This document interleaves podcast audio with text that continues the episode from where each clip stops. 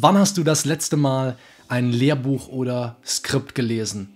Um nach 20 Minuten festzustellen, dass du dich an absolut nichts erinnern kannst. Wann hast du das letzte Mal eine Vorlesung besuchst, um dir nach einer Dreiviertelstunde eingestehen zu müssen, dass du überhaupt nicht zugehört hast? Wann hast du dir das letzte Mal ein Video von Endlich Jura angesehen, um dich berieseln zu lassen, weil dir alles andere zu anstrengend erschien?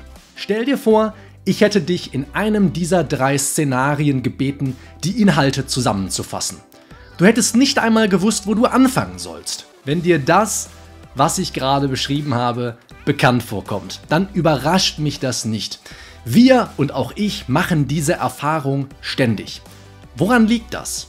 Nun ja, unser Ultra und auch unser normales Kurzzeitgedächtnis sind exzellente Filter. Minütlich gehen Informationen ein und unser Gehirn ist erstmal so konzipiert, dass nur das passieren darf, was unsere Aufmerksamkeit erregt. Diese Funktionsweise ist übrigens überaus vernünftig, als ein normales Leben sonst gar nicht denkbar wäre. Wir wären schlicht 24/7 überfordert.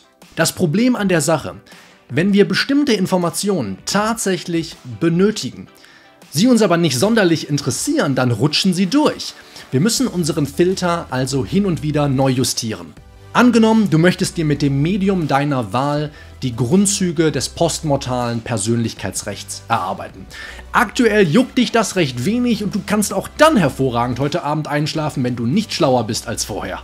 Wie stellen wir jetzt unseren Filter so ein, dass die Informationen nicht sofort ausgesiebt werden, weil unser Gehirn sie langweilig findet? Fragen sind wie so oft die Antwort. Bevor du beginnst, vervollständige zunächst den folgenden Satz.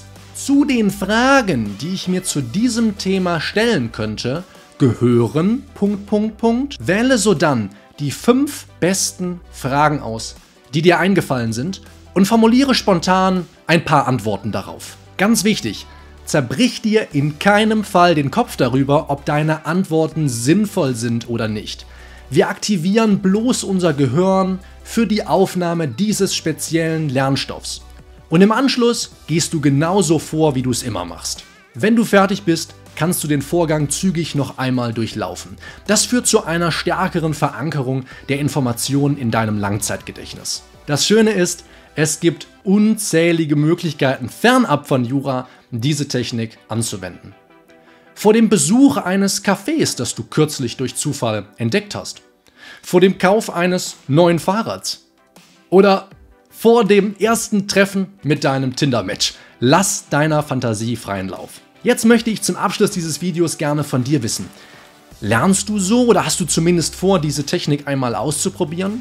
Wenn du bei YouTube schaust, lass es mich in den Kommentaren wissen und wenn du den Podcast hörst, dann hinterlass mir doch eine Rezension bei Apple Podcasts. Wenn du jetzt sagst, das hat mir schon mal geholfen, Michael, aber ich will insgesamt erfolgreicher, effektiver, effizienter, ja einfach besser lernen lernen, dann kann ich dir mein kostenloses Assessment ans Herz legen.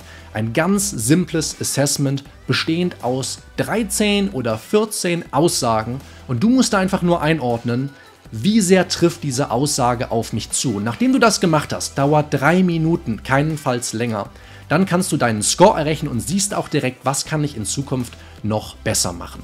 Wenn du bei YouTube schaust, findest du den Link auf jeden Fall in der Videobeschreibung und im Kommentarfeld.